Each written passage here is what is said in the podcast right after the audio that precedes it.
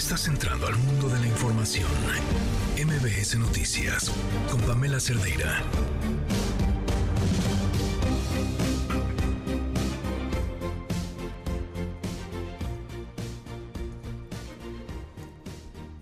Desde la semana pasada que el tema fue quién se iba a invitar a Palacio Nacional o al desfile, o más bien el tema fue quiénes no se iban a invitar a los otros poderes, básicamente. El tema me ha estado dando vueltas en la cabeza.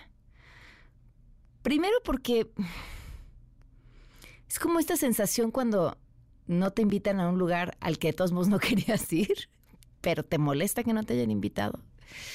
Eh, evidentemente, ninguno de los no invitados habría estado cómodo o a gusto en cualquiera de estas celebraciones. Han sido pues mencionados como por el presidente como sus adversarios, pero me preguntaba cuál era la sensación de fondo.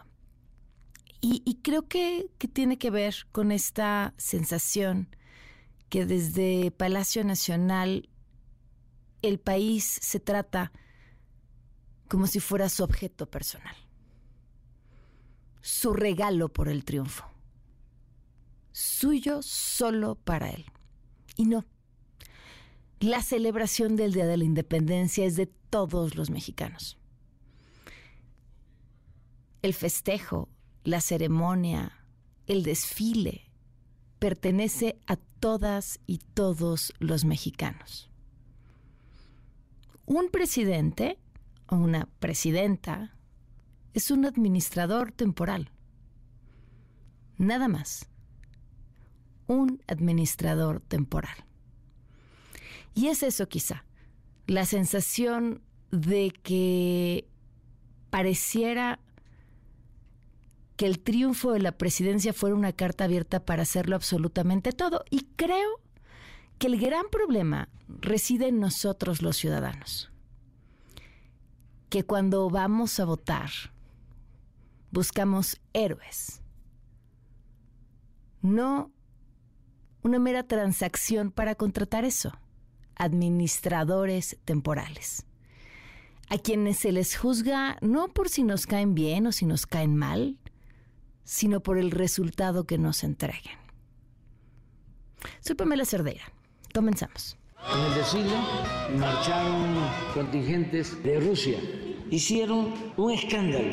Me llamó la atención porque también desfilaron de China y no hubo tanto escándalo. Todo fue Rusia. Se invitó a todos los gobiernos con los que México tiene relaciones. Siempre se hace. Lo hace la Secretaría de la Defensa. Bueno, al grado que el día 15 vinieron hasta secretarios de defensa de dos o tres países y representaciones militares. Estuvo el comandante del Comando Norte de Estados Unidos el día 15. Fue un escándalo. Nosotros tenemos relaciones con todos los países del mundo y a todos se invita. Siempre se ha hecho. Me dice Martí aquí que me está soplando que cuando Felipe Calderón estuvo también una delegación rusa.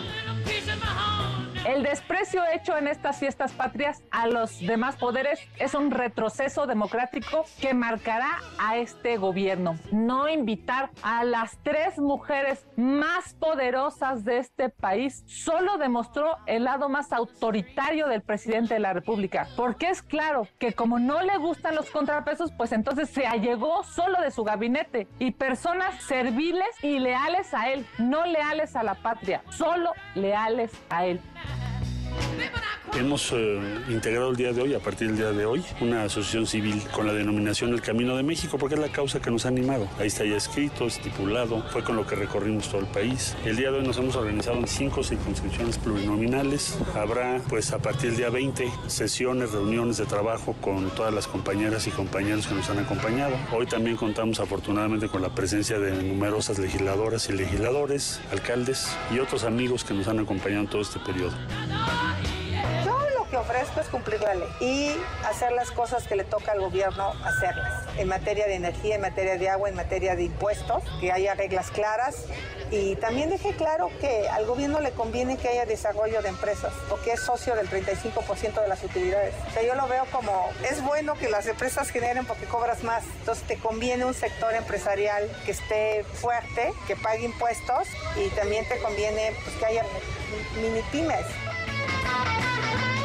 En principio no hay necesidad de comprar vacunas, porque son gratuitas y son para toda la población. Y tenemos ya calculado para que haya para toda la población que está en condiciones de riesgo. Recordar que las vacunas contra COVID, igual que las vacunas contra influenza, no evitan la enfermedad, pero la enfermedad grave sí. Entonces las personas que tienen alto riesgo de enfermedad grave que son personas mayores de 60 años, personas con enfermedad cardíaco pulmonar crónica, personas con cáncer, personas con inmunosupresión, mujeres embarazadas van a recibir la vacuna. Por razones de aversión ideológica, hay personas que quieren tener vacunas de ciertos países en particular. Lo único que se necesita es que en COFEPRIS se analicen las propuestas que en su momento pudieran hacer las empresas farmacéuticas que quieren comercializar vacunas. Si esos expedientes se presentan a COFEPRIS, se analizan y son satisfactorios, no tenemos ningún inconveniente de darles curso. Eso significa que estamos haciendo dos, mínimo dos eh, simulacros al año, antes era uno. Lamentablemente en la época de, de, la pandemia no pudimos hacerlo, hicimos un simulacro interno, pero sí lo hicimos y vamos a seguir haciéndolo. Es necesario que la población realmente participe en estos ejercicios ciudadanos, participe y sepa efectivamente qué es lo que tiene que hacer en cada momento. En la medida en que ellos tienen más información, es en la misma medida tienen menos angustia y menos miedo. Me tengo que detener en Hugo López Gatel y su respuesta. No se necesitan porque son gratuitas. Las vacunas COVID que hoy tienen los centros de salud ya caducaron. Y si vas al centro de salud te dicen, ay, sí tenemos, pero por cierto ya caducó, pero no te preocupes. Aquí tenemos esta hojita de la Secretaría de Salud que dice que aunque ya caducó, pues tiene unos meses más para ponerse. Y te van a poner solo si estás en los grupos que ellos consideren necesiten la vacuna y solo las vacunas que ellos les dé la gana. Entonces no se necesitan, no sí. En un ejercicio de libertad, sí. En un gobierno que apuesta porque todas las personas tengan las mismas oportunidades, sí. Porque quien va a recibir las mejores vacunas, otra vez como desde que empezó la pandemia, son quienes puedan pagar para irse a vacunar a otro país. Porque quienes no puedan salir de aquí, les va a tocar lo que se le antojó a Hugo López Gatel, no las mejores opciones lo que a él se le antojó. En fin, vaya primero los pobres, ¿eh? Vamos con la información. Poco a poco se va aclarando el panorama político para Marcelo Ebrard. Ahora anunció la creación de una asociación civil llamada el Camino de México. Hatsiri Magallanes, cuéntanos, buenas tardes. Así es, ¿qué tal, Pamela? Buenas tardes. Este lunes el ex canciller Marcelo Ebrard anunció justo esta conformación de la asociación civil denominada El Camino de México y con esto dejen claro que por lo menos ahorita o de momento no se trata de un partido político. Al reunirse con simpatizantes, legisladores, mandatarios locales y demás seguidores, Ebrard Casaubon pidió a sus operadores políticos respaldar esta iniciativa y organizarse en todo el país. En este encuentro realizado en una hacienda en la zona sur de la ciudad, entre gritos de presidente y viva Marcelo, detalló que justo a partir del 20 de septiembre va a iniciar ya sus recorridos por el país. Y entrevistado tras este anuncio, así lo dijo. Escuchamos. Hemos eh, integrado el día de hoy, a partir del día de hoy, una asociación civil con la denominación El Camino de México, porque es la causa que nos ha animado. Ahí está ya escrito, estipulado, fue con lo que recorrimos todo el país. El día de hoy nos hemos organizado en cinco circunscripciones plurinominales. Habrá, pues, a partir del día 20, sesiones, reuniones de trabajo con todas las compañeras y compañeros que nos han acompañado. Hoy también contamos, afortunadamente, con la presencia de numerosas legisladoras y legisladores, alcaldes y otros amigos que nos han acompañado en todo este periodo. Ahí Marcelo dijo que ya son una fuerza nacional que representa a millones de mexicanos, por lo que ya no va a tomar decisiones solo. Además, se comprometió a no fallarles. Escuchamos nuevamente. El propósito es, eh, pues como lo dije también hace ocho días, llegar más o menos en un mes con la integración ya en toda la República Mexicana. Todas las decisiones que tomemos, estamos a la espera de la respuesta de Morena respecto a la impugnación que presentamos. Todas las decisiones que tomemos van a ser como movimiento, ya no son individuales, ya no es Marcelo Ebrard, ya es todo ese movimiento. ¿Por qué? Pues porque somos millones de personas en todo el país. Y bueno, la pregunta obligada, por supuesto, es su permanencia en Morena y reiteró ahí que va a depender de la respuesta que le dé su partido a esta impugnación para definir justo su futuro político. Escuchamos nuevamente. Pues estamos a la expectativa de que ya resuelvan, porque tampoco esto puede ser indefinido, ¿verdad? El día de hoy es un plazo importante. Marcelo, ¿te mantienes en Morena? Pues presentamos una impugnación. La decisión que tomemos, pues va a ser con todo el movimiento. Va a depender muchísimo de cómo responde Morena el reporte que tenemos, Pamela. Muy bien, Hatsiri, muchísimas gracias. Buenas tardes. Buenas tardes. Pues es el mismo cambio. A ver, uno. Pareciera que todos, menos Marcelo Ebrard, saben cuál va a ser la respuesta del partido, pero en fin. Y la otra es, este camino que él propone, que no es un partido político porque no son los tiempos para formar un partido político, pero sí arrancar en los inicios de lo que después pretendería ser, es exactamente lo mismo que hizo el presidente Andrés Manuel López Obrador. La gran diferencia es que la narrativa del hoy presidente Andrés Manuel López Obrador siempre fue la de víctima. Y Marcelo Ebrard solo es víctima de una persona, y no lo puede decir. A quien también se le abrió otro camino en la política es a Mario Delgado. Dijo esta semana que va a confirmar su participación, bueno, confirmaría esta semana su participación en el proceso interno del partido para elegir el candidato por la jefatura de gobierno de la Ciudad de México, para lo que adelantó dejaría su cargo como presidente del partido. Y uno más Alejandro Armenta, quien dejaría su cargo como senador para apuntarse en el proceso interno por la candidatura para el gobierno de Puebla. Y en otros temas, Estados Unidos, este lunes se llevó a cabo una primera audiencia en contra de Ovidio Guzmán, donde se declaró inocente de los cargos en su contra. La información la tiene Alberto Vázquez, corresponsal de MBS Noticias. Te escuchamos, Juan Alberto. Buenas tardes.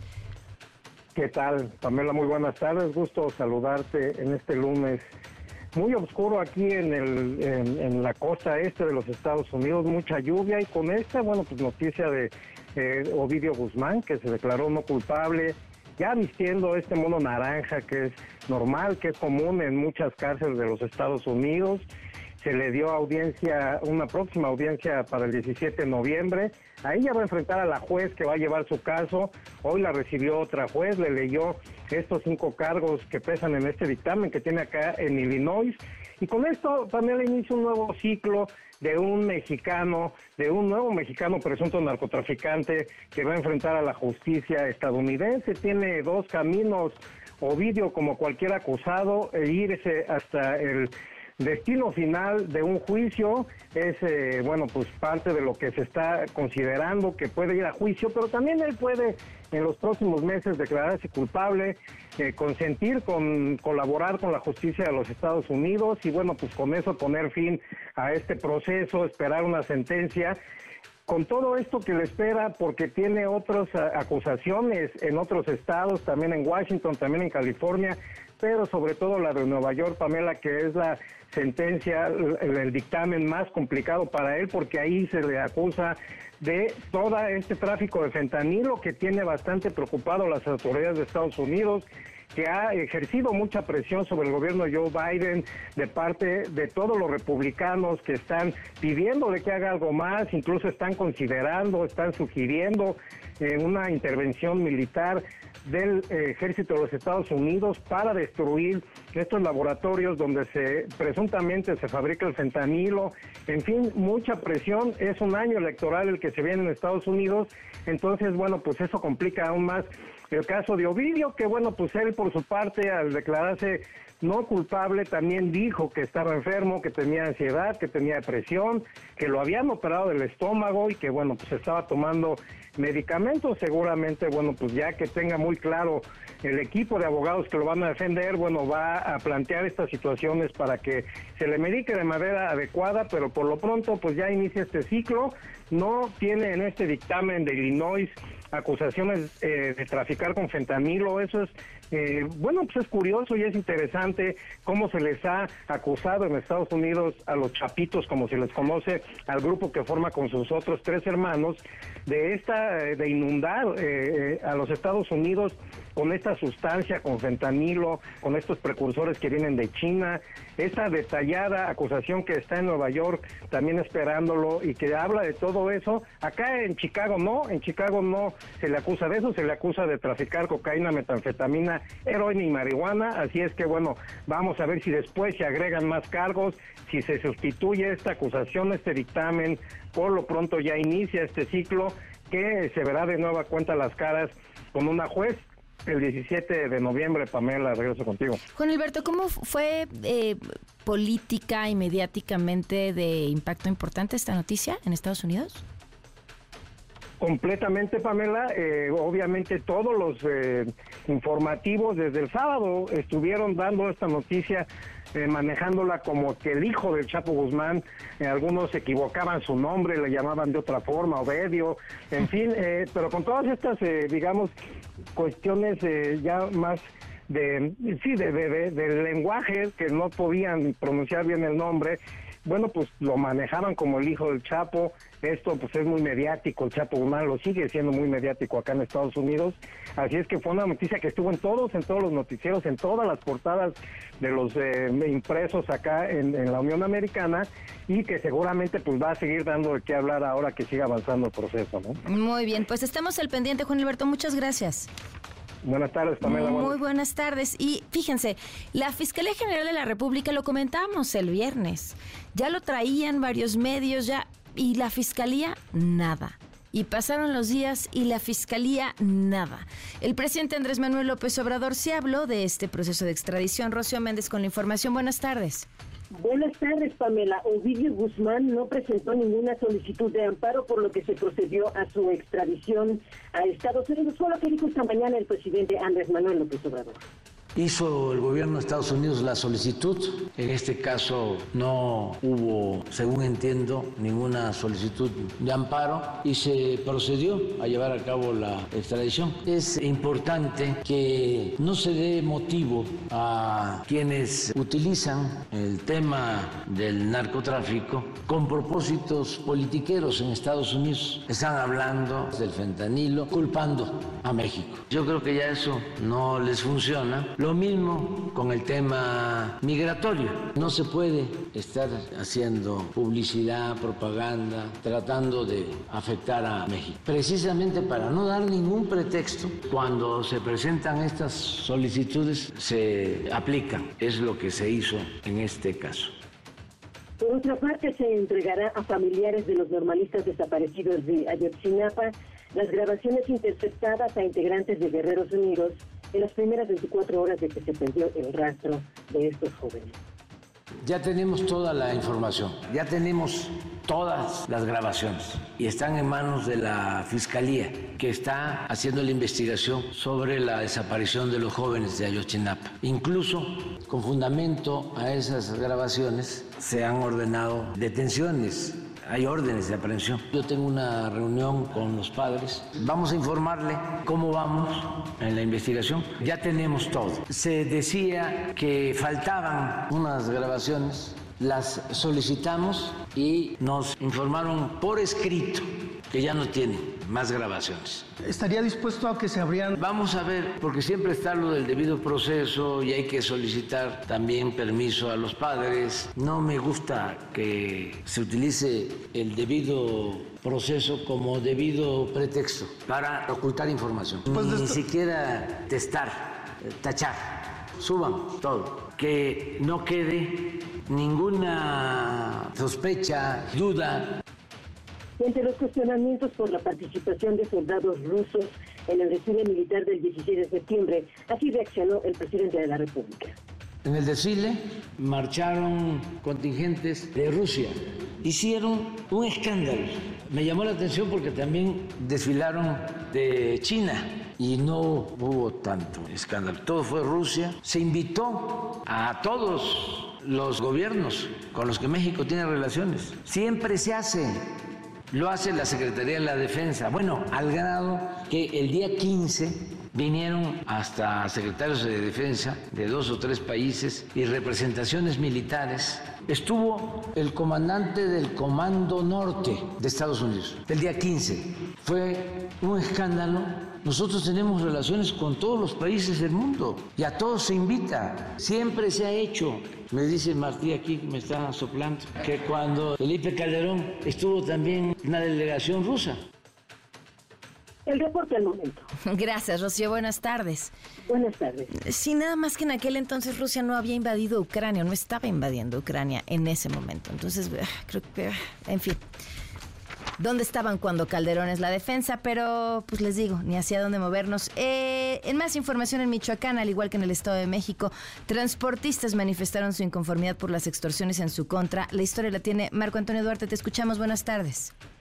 Hola, ¿qué tal Pamela? Te saludo con mucho gusto, al igual que a nuestro auditorio, te informo que un centenar de transportistas de carga bloquearon este lunes los cinco accesos al municipio michoacano de Uruapan, esto para exigir un alto a presuntas extorsiones del que son víctimas por diversas corporaciones de seguridad.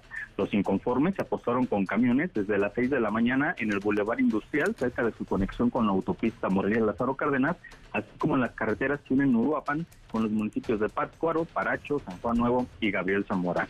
Los transportistas colocaron lonas en sus camiones en los que denuncian abusos de autoridad y extorsiones, presuntamente por agentes de la Policía Municipal, de la Guardia Civil, es decir, la Policía Estatal y de la Guardia Nacional.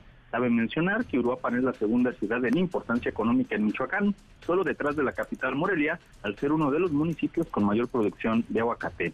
Finalmente, te informo que fue el pasado 2 de agosto cuando cientos de tortillerías de Uruapan paralizaron sus actividades, esto por presuntas amenazas y extorsiones por parte de los Viagras, brazo armado de la organización criminal Cárteles Unidos. En este último caso, hasta el momento, no hay detenidos. Pamela, este es mi reporte. Gracias, buenas tardes. Buenas tardes. 421. Quédate en MBS Noticias con Pamela Cerdeira. En un momento regresamos. Estás escuchando MBS Noticias con Pamela Cerdeira tarde con 23 minutos. Pues hablábamos hace unos momentos sobre lo, la respuesta que ocasionó esta extradición de Ovidio Guzmán, la falta de, de voces autorizadas en el país por voz autorismo, la fiscalía, nadie salió a decir nada hasta hoy el presidente, que ya escucharon qué fue lo que dijo y, y hay un montón de preguntas en el aire. No solamente sobre este procedimiento legal y qué podría pasar con esas otras eh, otros procedimientos que tiene pendientes en otras cortes en Estados Unidos, sino también si pudiéramos esperar o no reacciones al interior del país. Le agradezco mucho a David Calderón, consultor en seguridad, que nos acompaña. David, buenas tardes, gracias por acompañarnos. Eh, ¿Qué tal, Pamela? David Saucedo, a tus órdenes. Ay, Saucedo, perdón, David. Oye, David, eh, ¿qué, ¿qué podemos esperar que suceda después de esta extradición? Mira, hasta el momento se respira una tensa calma en todas las regiones que componen el vasto narcoimperio del cártel de Sinaloa. Como tú bien eh, señalabas al principio, todo parece indicar que hubo un acuerdo entre las autoridades de México y los Estados Unidos para que fueran los norteamericanos que dieran a conocer este esta extradición, este anuncio. Eh, esto nos indica que se trató de un guiño político del presidente Andrés Manuel López Obrador en respaldo a la candidatura de John Biden a la reelección. El presidente de, todo el tiempo ha estado apoyando a Donald Trump en las distintas contiendas y conflictos políticos en los que han estado inmersos, pero este guiño pareciera que es con el objeto de que Donald Trump, perdón, eh, John Biden pueda presumir este resultado ante sus críticos y opositores que han señalado con acidez eh, los fracasos que ha tenido el, gobierno actual de los Estados Unidos en el combate al narcotráfico en los Estados Unidos.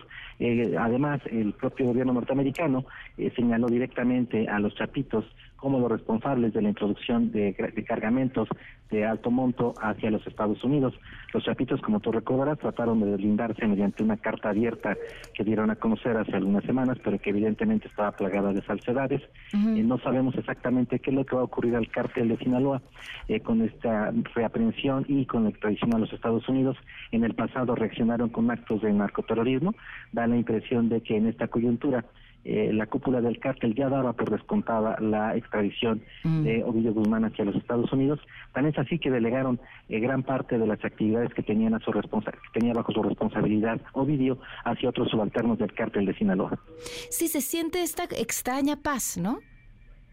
Sí, en efecto, en otros en otros momentos, integrantes del cártel Sinaloa de alto perfil que han sido eh, capturados y extraditados a los Estados Unidos como Emma Coronel o bien es el hijo del Mayo Zambada, ya no dieron la batalla mediante actos de narcoterrorismo o mediante eh, focos de violencia que hayan creado en el país, sino siguieron la ruta jurídica y se acogieron al esquema de delación premiada eh, que tiene los Estados Unidos, el esquema de, protección de testigos, con, el cual dan información acerca de la organización criminal de la que forman parte a cambio de reducciones de sentencia. De hecho, esos son los dos escenarios que hay para mm. Ovidio en estos momentos, eh, pactar con los norteamericanos sin un juicio como tal, a cambio de información sustantiva acerca de la operación del cártel de Sinaloa, también de las autoridades corruptas que les brindan protección, o bien ir a juicio en cuyo caso sin duda eh, se generarán grandes revelaciones, como en su momento las hubo en el caso de Genaro García Luna. O sea, para la opinión pública, lo que o para el ejercicio de la transparencia, lo que más convendría a los mexicanos es que Ovidio fuera a juicio. Sin ninguna duda, de todo depende de cuáles sean los cargos que se le imputen a Ovidio en los Estados Unidos. Hemos tenido ya conocimiento de algunas de estas acusaciones. Veremos si los fiscales eh, logran montar otras acusaciones en su contra y qué, cuál será la respuesta que tenga la defensa de Ovidio, si consideran que es viable echar por tierra algunas de estas denuncias y en su caso eh, pactar con los norteamericanos una vez que se dé el juicio, ya con una reducción importante de, penas y de sentencias. Es en efecto un volado porque no tengo duda que los norteamericanos, eh, tal y como supimos hace algunas cuantas semanas, tuvieron eh, participación activa en la localización y captura de Ovidio Guzmán en el episodio popularmente conocido como Culiacanazo, sin ninguna duda también tuvieron participación en este segundo, en esta segunda captura, de ahí que estoy cierto de que los norteamericanos han ido armando el caso poco a poco y con información consistente. Eh, David, de, de, ser así, de llegar a juicio, de darse este escenario en el que nos podamos enterar de muchas cosas que hasta hoy no las sabemos, ¿en qué tiempos normalmente sucedería esto? Bueno, el día de hoy se está realizando la audiencia en donde se hace la imputación de, cargos. Veremos si eh, la defensa solicita una extensión de plazo para poder conocer el expediente antes de eh, declararse culpables o inocentes de los cargos que se le están imputando a, a Ovidio Guzmán y algunos de sus colaboradores cercanos. Eh, será un juicio, en el caso de que vaya a juicio, será un juicio corto, muy parecido en tiempos al de Genaro García Luna, no más de dos o tres meses, quizá en un tiempo récord, tal y como ocurrió la extradición, se esté dando esta, eh, esta deliberación en los tribunales de los Estados Unidos, sobre todo porque se va a empatar la dinámica judicial de los Estados Unidos con los tiempos electorales. De México y de Estados Unidos también. Sin ninguna duda. En el mm. caso de Biden es crucial y de gran importancia que tengamos una sentencia en firme contra Ovidio Guzmán para que él lo pueda exhibir como una muestra del combate que están librando en contra de los cárteles mexicanos, en contra del cártel de Sinaloa. Ellos hicieron al cártel de Sinaloa como el malo de la película. En las últimas intervenciones de Al Milgram, la directora de la DEA, así se ha referido eh, al cártel de, Sinaloa, sin olvidar al cártel Jalisco Nueva Generación, pero digamos que los tiempos de la justicia en Estados Unidos, tal y como ocurre también en México, están un poco en paralelo a los tiempos políticos. David, ¿te extraña esta, este silencio por parte de las autoridades mexicanas a lo largo de todo el proceso? Es decir, no salieron a informar, no salieron a confirmar hasta hoy que el presidente habló del tema. Me parece que así lo pactaron con los norteamericanos, querían mm. que ser ellos, la administración de John Biden, quien a conocer esta, esta información. Es posible que el gobierno de México haya aceptado la extradición que se da en tiempo récord hacia los Estados Unidos. Estos procesos pueden incluso llegar a durar años mediante una serie de intercambios. Hace apenas unos días México obtuvo de nueva cuenta la categoría 1 en materia de aeronáutica. Hay eh, también algunas denuncias en contra del gobierno de México eh, por violaciones al TEMEC en materia energética. Así que es muy posible que el gobierno de México haya hecho un quieto quo, es decir, un intercambio de temas que son del interés del presidente Andrés Manuel López Obrador, a cambio de entregar a algunos narcotraficantes que están en cola de extradición. Este sería el caso de Villa Guzmán, pero también está pendiente la extradición de otro personaje que es eh, muy esperado por las autoridades en los Estados Unidos. Nos referimos a Rafael Caro Quintero, involucrado en el asesinato hace más de 30 años de la gente de la DEA, Enrique Camarena Salazar. ¿Qué temas eh, adviertes que pudieran haber existido en este intercambio que favorecieran al gobierno de México? En materia económica, en materia comercial, en materia de defensa de los derechos humanos, violaciones a los derechos humanos que son ya del interés de organizaciones de los Estados Unidos, de algunos congresistas. Por supuesto, las violaciones al TEMEC en materia energética. Hay algunas empresas en Estados Unidos que se están quejando acerca de que el gobierno de México está subsidiando ciertos productos agrícolas y que están entrando eh, de manera ventajosa al mercado de los Estados Unidos. Eh, por supuesto que hay un tema importante para los norteamericanos, que es la contención de los flujos migratorios, las caravanas de centroamericanos que están eh, cruzando el país para llegar hacia los de frontera e internarse en los Estados Unidos, que es un tema que también es un tema bandera para el Partido Republicano y para Donald Trump, el famoso muro que pensaba construir y que Donald Trump ha eh, alardeado en el sentido de que obligó a los, al gobierno de México a utilizar elementos del ejército de la Guardia Nacional para crear este muro, no necesariamente de piedra, pero sí de hombres, de efectivos de seguridad pública. Es una serie, toda una serie de, temas que están cruzando la relación entre México y los Estados Unidos y me parece que el presidente Andrés Manuel López Obrador está utilizando a los narcotraficantes de alto perfil para poder ir desahogando esta agenda de temas muy nutrida en las relaciones de México con los Estados Unidos. No, y la verdad creo que también desde aquí para los mexicanos da mucho más certidumbre de un proceso de justicia estando ellos allá que, que, aquí. Eh, tendría o parecería ser un ganar-ganar, sin duda coincido plenamente con tu apreciación, Pamela. Lamentablemente en México las prisiones de alta seguridad al poco tiempo se convierten en prisiones de alta comodidad para los narcotraficantes de alto perfil. No hay ninguna prisión en México que tenga la capacidad para contener durante mucho tiempo a este tipo de personajes. Lo vimos con el padre de, de Ovidio, que en dos ocasiones se fugó de prisiones de alta seguridad. Entonces estoy cierto de que nuestro sistema penitenciario es muy corrupto y que quizás solo la extradición a los Estados Unidos garantiza que haya un poco de justicia a todas las víctimas de los narcotraficantes que hay en México. David, gracias por tu tiempo y compartirnos tu perspectiva, de verdad. Gracias a ti, Pamela, un abrazo. Gracias, David Saucedo. Vamos a una pausa y volvemos. Pamela en MBS tiene para ti dos pases dobles para la obra Tierra del Fuego, para el 19 y 20 de septiembre a las 20.30 horas en el Foro Shakespeare. Dos pases dobles para Mentidrags, para el 21 de septiembre a las 20 horas en el Teatro Aldama.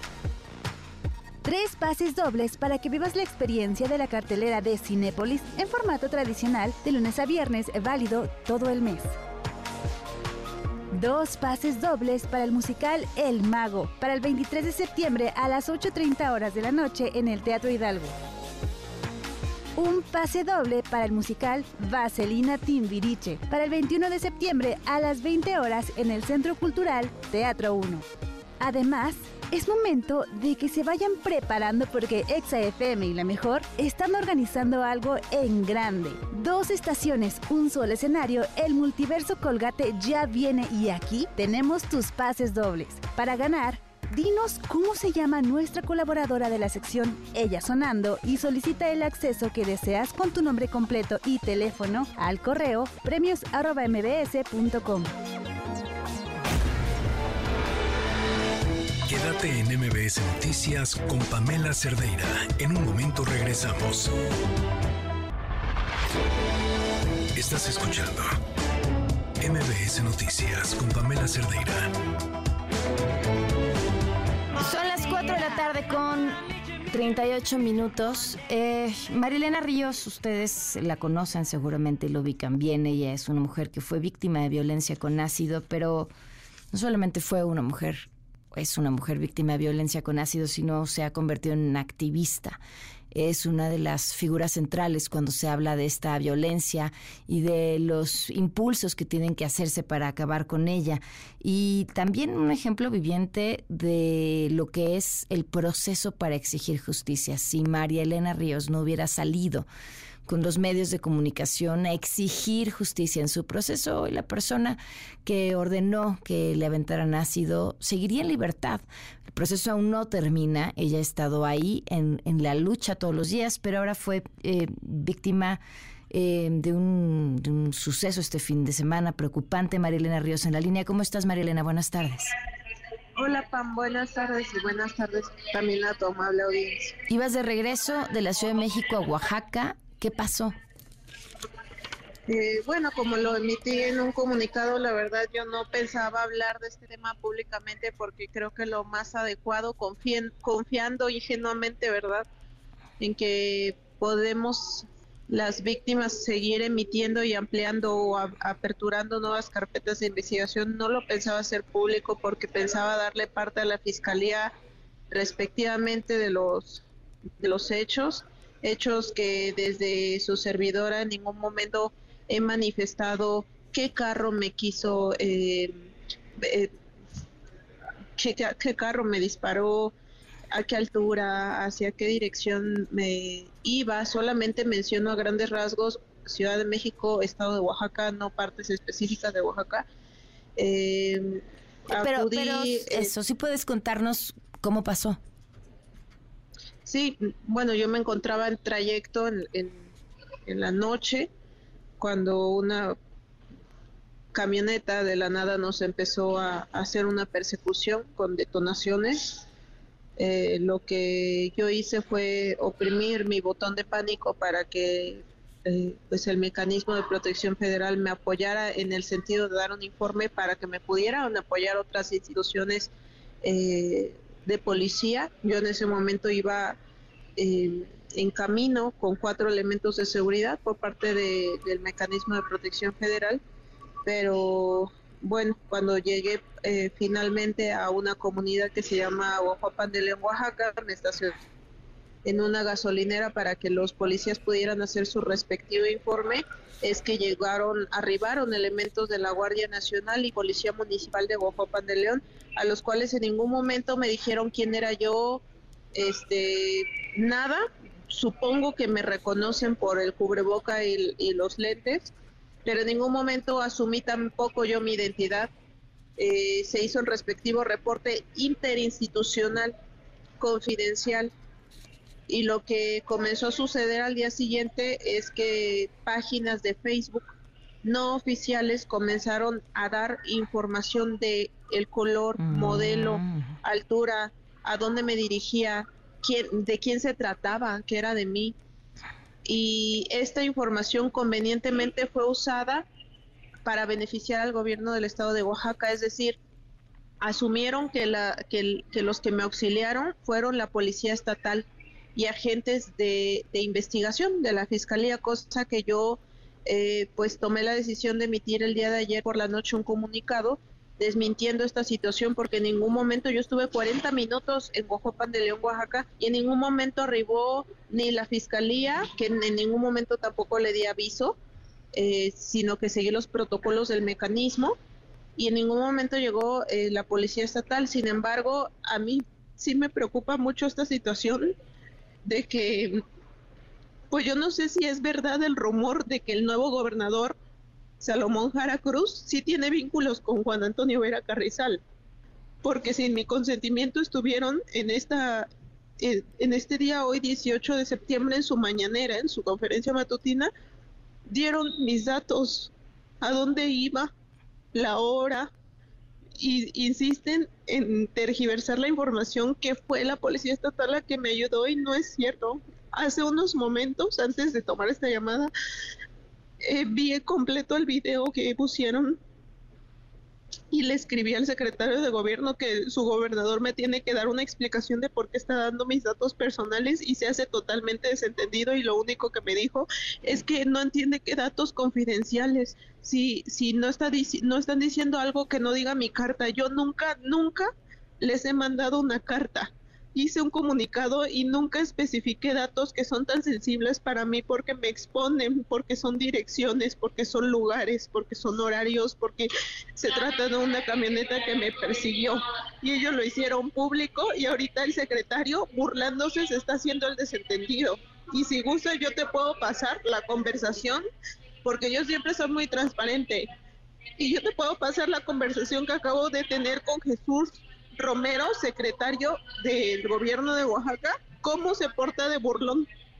Sí, por favor. Y la verdad no es justo porque no solamente tiene que lidiar una con el proceso y con las persecuciones, que no es la primera vez, porque en noviembre tuve otra igual de fea, sino que tienes que lidiar con los vínculos que va generando tu agresor, porque él sí tiene el dinero y tiene el poder para tener vínculos con personas de más poder como se trata de este nuevo gobernador. Y no es justo que me estén vulnerando de esta manera porque yo en ningún momento les di el consentimiento y lo que están haciendo es entorpecer y más que entorpecer una investigación, evitar una investigación de esa persecución que yo tuve en donde hubo arma de fuego, porque fueron eh, detonaciones y fueron detonaciones de armas largas. Dos preguntas. ¿Ellos te buscaron en algún momento cuando después de que se enteran de que esto sucedió? En ningún momento. Ni la fiscalía, ni el secretario de gobierno, nadie.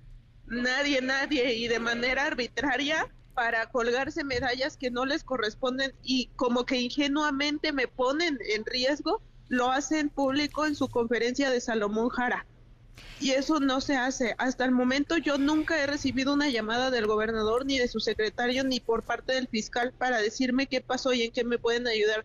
Sin embargo, están haciendo público algo sin mi consentimiento y todavía que les pregunto por qué lo hacen, se burla el secretario, que se llama Jesús Romero. ¿Qué te decían los elementos de seguridad que venían contigo en el momento en el que esto estaba sucediendo? Pues que tratara de guardar la calma y me pusieron en la posición para, para salvaguardar mi, mi cuerpo ante los disparos, ante las detonaciones. Lo que hago yo es eh, oprimir mi botón de pánico y ellos llamar a sus superiores para que los auxilien las autoridades que estén más cerca. En este caso, pues como es la Guardia Nacional, que es la que está deambulando con más frecuencia en los lugares, y, fueron los que arribaron al momento, porque al momento que yo llegué a Ojo Pan de León, ellos llegaron al lugar. ¿Alcanzó alguna de estas detonaciones el, vehículo en el que venías? Afortunadamente no, afortunadamente este pues fue muy ágil el, el policía, yo iba con cuatro elementos de seguridad y el que conducía la verdad todos, ¿no? Pero pues él es el que iba manejando, la verdad fue fue muy hábil con con la situación para poderla manejar y sacarme de, ese lugar. María Elena, pues te, agradezco que nos, que nos hayas tomado la llamada. Estamos contigo, estamos al pendiente. Habrá, habrá que hacer muchas preguntas al gobierno de Oaxaca. Otra vez, o sea, otro gobierno, gobierno nuevo, y los problemas siguen siendo los mismos. Los mismos. Gracias, María Elena. No, gracias a ustedes por, por escucharme. De verdad que a veces me da pena porque a veces veo comentarios que dicen, ay, pobre mujer, que se dé una limpia, pero si ustedes vivieran esta situación no es, no es sencilla y así como a lo mejor yo los aburro, yo también ya estoy harta de vivir así. Pues es que me parece un poco que esa es la intención, ¿no? Cansarte, hacerte desistir. Te mandamos un fuerte abrazo. Gracias. Muchas gracias. Marilena Ríos.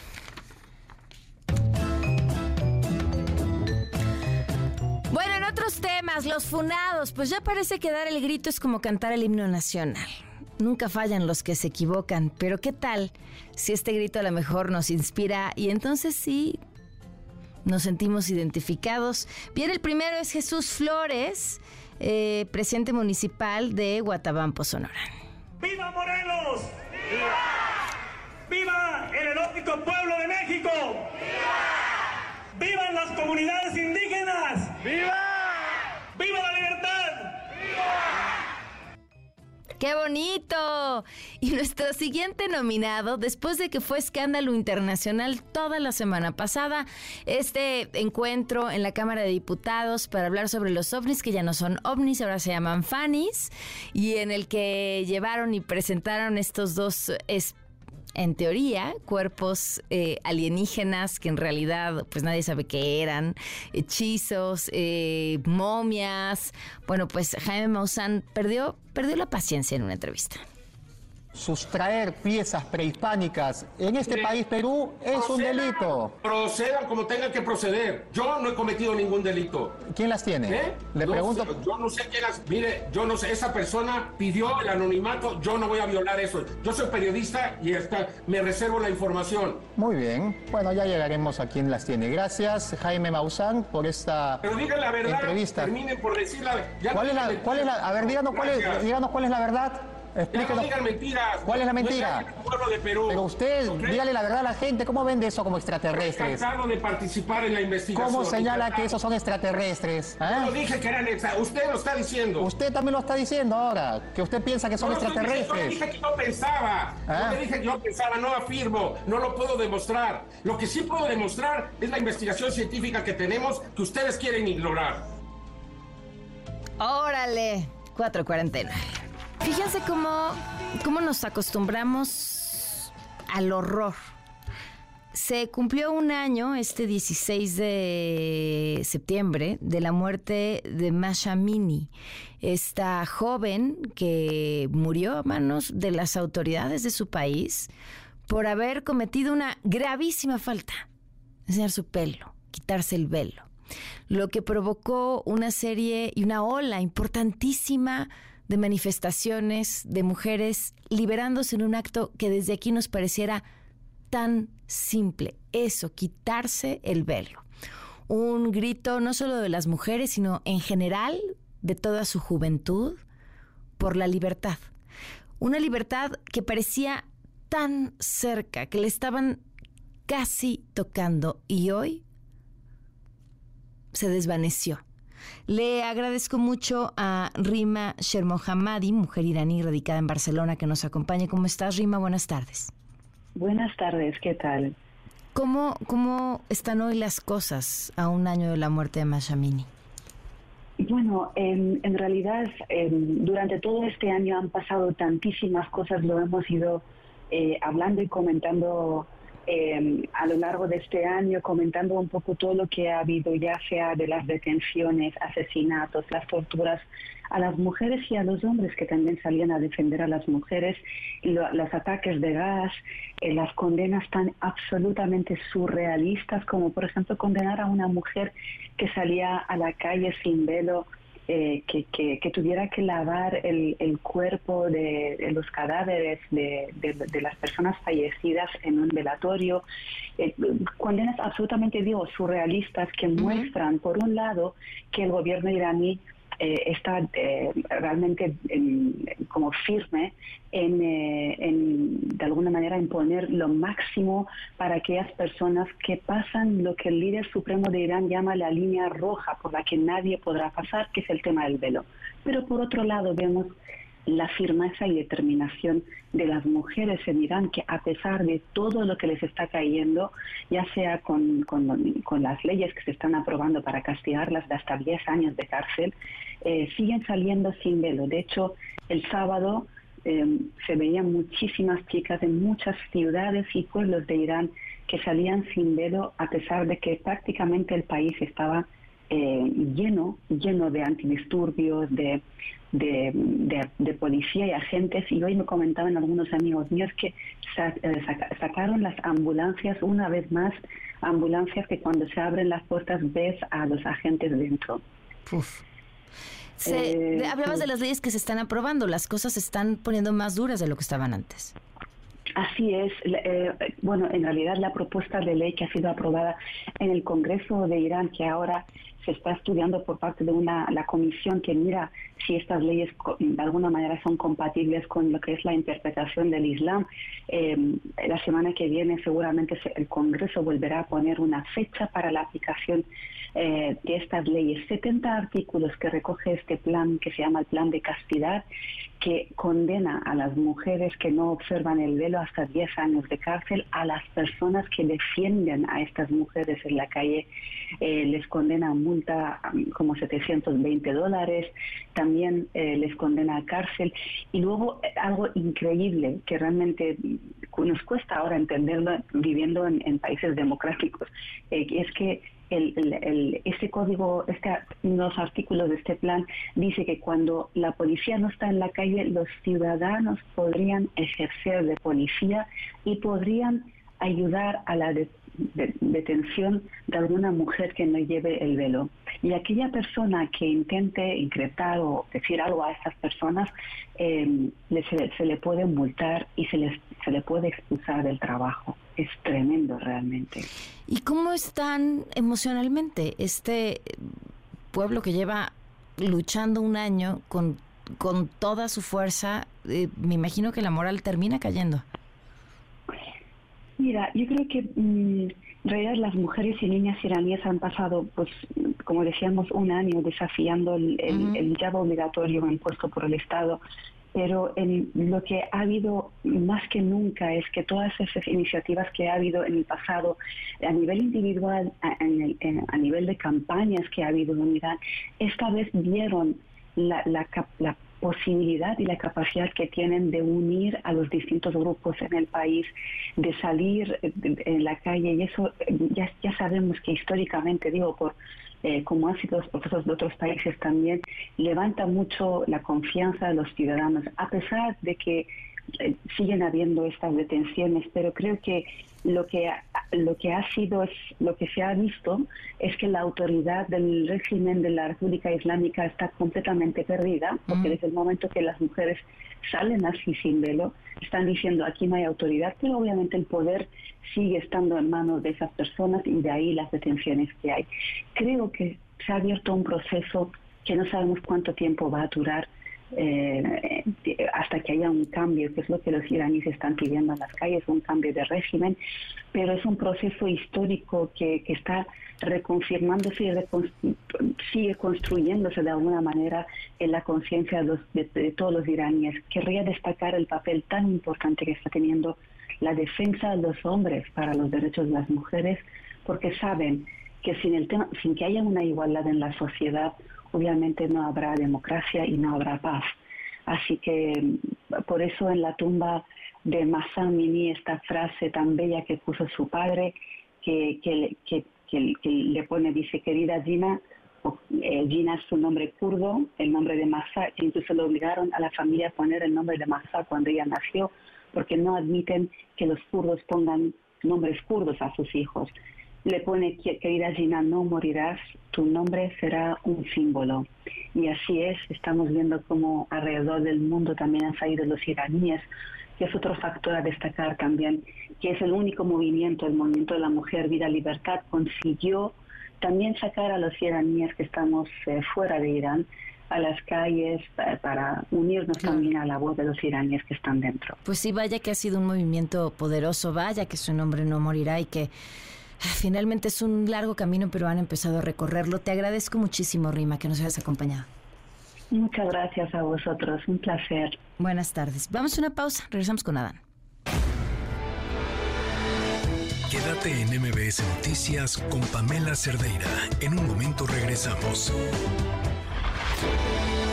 Estás escuchando MBS Noticias con Pamela Cerdeira.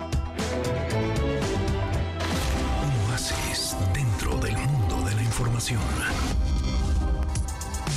Mi queridísimo Adán Serret, ¿cómo estás? Queridísima Pam, feliz como siempre de saludarte y de hablar de libros. Y hoy traigo un libro macabro y bellísimo que nos va a hacer estremecer, dar escalofríos, sonreír y también amar la literatura cada día más. Es el libro de las brujas que compiló la escritora Sharuku, Sharuk Usain, este libro es muy interesante, Pan, porque compila una serie de cuentos de todas las tradiciones, la India, está también eh, Escocia, por supuesto, Irlanda, eh, muchos países con cuentos sobre brujas.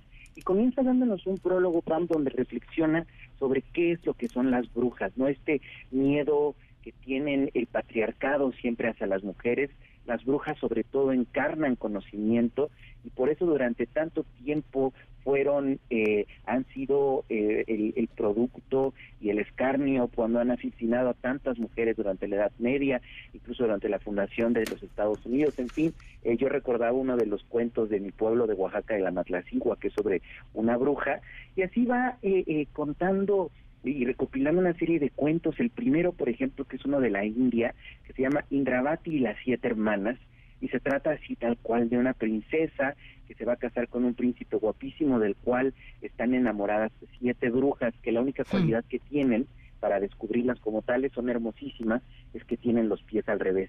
Nos van diciendo todo ese tipo de cosas. Luego hay otro que me encanta, que es un cuento que se llama Te quiero más que a la sal, es un cuento escocés y ese me recuerda un poco hasta el rey, rey Lear de Shakespeare, que van tres, es un rey muy poderoso y que les preguntan a sus hijas que quién lo quiere más. La primera dice más que a los diamantes, la segunda más que al oro, y la tercera dice yo te quiero más que a la sal. Entonces, ese, eso, esa serie de cuentos son muy muy bellos porque son de brujas sabias. Fíjate, la primera parte, Pam, está compilada por mujeres seductoras y caballeros desempleados. Aquí este miedo sexual que el patriarcado, los hombres tienen culturalmente a las mujeres de que los dejen impotentes y los les acaben de semen, eh, que, que sucede en todos esos cuentos o en varios de ellos. La segunda parte que es viejas sabias, en donde viene este Te quiero más que la sal, la tercera parte mujeres enamoradas, mujeres positivas y esposas fieles. También ahí vienen unos cuentos chinos hermosos, unos cuentos judíos también donde se ve la fuerza del patriarcado, pero en fin, es de esto que te puedes leer un cuentito cada noche, los puedes leer a tus hijos o tus hijas, por algunos tienen unas cargas eróticas por, eh, muy fuertes, sin embargo creo que se pueden leer todos. Y Entonces se los lees a tu otro, se los lees a tu pareja. Se los lees a tu pareja, exactamente, Pam. Yo creo que hay una gran sabiduría y una gran replantear eh, del, las masculinidades, del feminismo, con los cuentos tradicionales de hace dos mil años, ¿no? que descubres, descubres dónde están los miedos, pero también dónde vivimos con varios mitos, cosas que no son ciertas, cosas que no, no acabamos de inventar, sino que desde hace muchísimo tiempo se conocen. Esta sabiduría que hay siempre en la literatura mitológica y tradicional, por supuesto que hay mitos griegos, en donde, pues bueno, este tipo de cosas, el miedo, pero también de la veneración que siempre se mezclan mucho y cómo se mueve el patriarcado y también, eh, pues bueno, el conocimiento como siempre es algo muy complicado. Así que este libro es para pasárselo increíble, para leerlo con tu pareja, como dices, con amigos, por las noches eh, junto a una fogata y eh, también para eh, descubrir todo esto que te decía de los atavismos y de cómo en este en estos mundos no es tanto que haya sabiduría nada más, sino hay conocimiento del ser humano, qué somos y cómo nos hemos comportado desde hace más de dos mil años. Oye, me encanta la recomendación. Eh, te digo que eres el dueño de mis quincenas.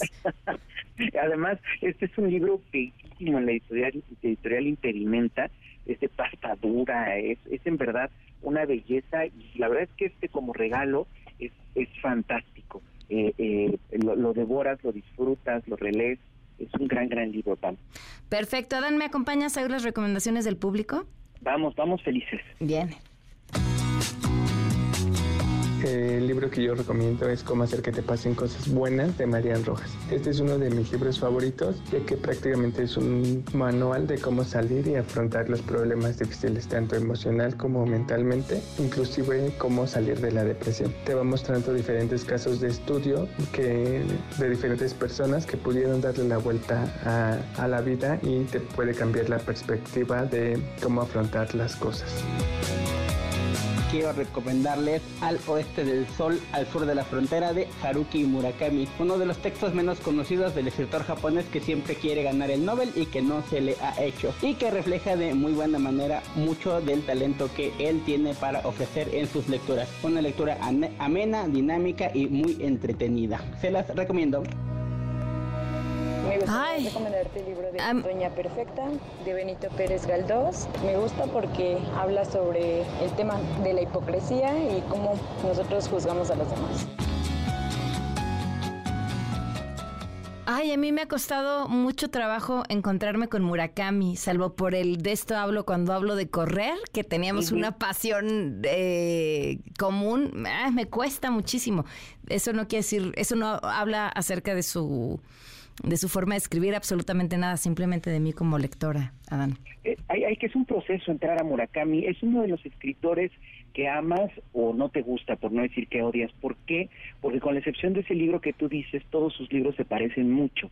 Es lo que le sucede a García Márquez, que son grandes autores, pero sus libros todos tienen la misma poética. Entonces, bueno, estos territorios de la magia, de lo real, no, el, los mundos japoneses, de repente cansan, pero lo que sí te puedo decir, es que una vez que entres en él, ya lo devoras, pero sí es un proceso que tiene su grado de complicación. Y bueno, todo lo también Benito Pérez Galdós, Doña Perfecta, es un libro que me encanta. Ya van dos veces Pérez Galdós que lo recomiendan, que me encanta ese autor español de, de finales del siglo XIX. Y pues bueno, el otro libro que te tenga cosas buenas, pues a todos se nos antoja. Y quizás la literatura siempre nos va a hacer eso porque nos hace felices y así contagiamos a las demás personas. Siempre. Oye, ¿sabes qué estoy leyendo? Que esperamos tenerlo por aquí próximamente. Todo de cristal de Rafael Pérez Gay qué bonito libro. Claro, hay que entrevistarlo cuando tú me digas, Pam, eh, estaría increíble. Sí, estas cosas que tiene Pérez Gay, pero me encanta de las memorias, de cuando ves todo por primera vez y además a tus padres tal cual como fueron. A mí me encantó el personaje de su mamá de esa novela. Sí, sí, sí, sí. Eh, es, ay, eh, no, no sé cómo, cómo definir como esta mm, sensación que es de estos libros que cuando los terminas sientes que perdiste una familia. Exacto, te vuelves parte de ellos y sí, cuando lo terminas eh, perdiste una parte de ti, pero a la vez también descubres que en eso pequeño y privadísimo que es la familia hay algo universal, ¿no? Como que muchas partes de esto y ver además en este libro de Pérez Gay cómo su historia personal está unida a la ciudad y además con el, humor de cuántas veces se cambiaron de casi que tenían que hacerlo de un día a otro y que luego por no pagar la luz vienen las penumbras. Es un libro en verdad entrañable. Sí, sin duda. Pues muchísimas gracias a Dani que te busquen en tus redes sociales. Claro que sí, Pam, es arroba tanto en Twitter como en Instagram. Ahí estoy a la, a la, orden, Pam, y es un placer siempre estar platicando contigo. Un abrazo, vamos a una pausa, volvemos. Quédate en MBS Noticias con Pamela Cerdeira. En un momento regresamos. Estás escuchando MBS Noticias con Pamela Cerdeira. 11 minutos, continuamos en MBS Noticias en este lunes 18 de septiembre con un montón de información. Teléfono en cabina 5166125, el número de WhatsApp 5533329585, Twitter, Facebook, Instagram, TikTok. Me encuentran como Pam Cerdeira, vámonos con la información. En el Estado de México, trabajadores de apps de comida se manifestaron por las extorsiones y delitos de los que son objeto. La información la tiene Juan Gabriel González. Cuéntanos, Juan Gabriel, ¿qué les pasa? ¿Qué tal, Pamela Auditorio? Muy buenas tardes. Efectivamente, operadores de diversas plataformas de comida a domicilio bloquearon por varias horas hoy Paseo Toyocan en la entrada de Toluca en protesta por los constantes asaltos y extorsiones de las que son objeto. Tan solo este fin de semana les fueron robados seis motocicletas con todo el producto que tenían que entregar eh, por pedido. Los motociclistas eh, de esta comida a domicilio se dijeron eh, pues indefensos y poco atendidos por parte de las autoridades estatales y municipales. En el bloqueo, Josep López, líder de los operadores de esta plataforma, indicó que las zonas más inseguras y donde más asaltos y despojos han sufrido son Boulevard Aeropuerto, la Central de Abasto, la zona de la Terminal, San Cristóbal, Huichochitlán, todas estas ubicadas en la capital del Estado de México, en la ciudad de Toluca. Así lo expuso Joseph López. Ya no queremos tanta inseguridad en, el Estado de México y más que nada aquí en Totoltepec ni Huichochitlán. Entonces, si no nos escuchan aquí, nos vamos a tener que mover a nuestra zona. Y si vemos que no hay una respuesta, aquí somos un solo gremio, un solo grupo. Yo tengo todas las bases de Sendero, Alfredo del Mazo, Centro de Toluca, este, Metepec. Entonces, pues si vemos que no hay una respuesta, vamos a cerrar todas las entradas y salidas de Toluca. Leer, La Marquesa, Sinacantepec. Híjole, son variados, pero lo que sí nos pegó es que en sábado y domingo nos robaron seis motos.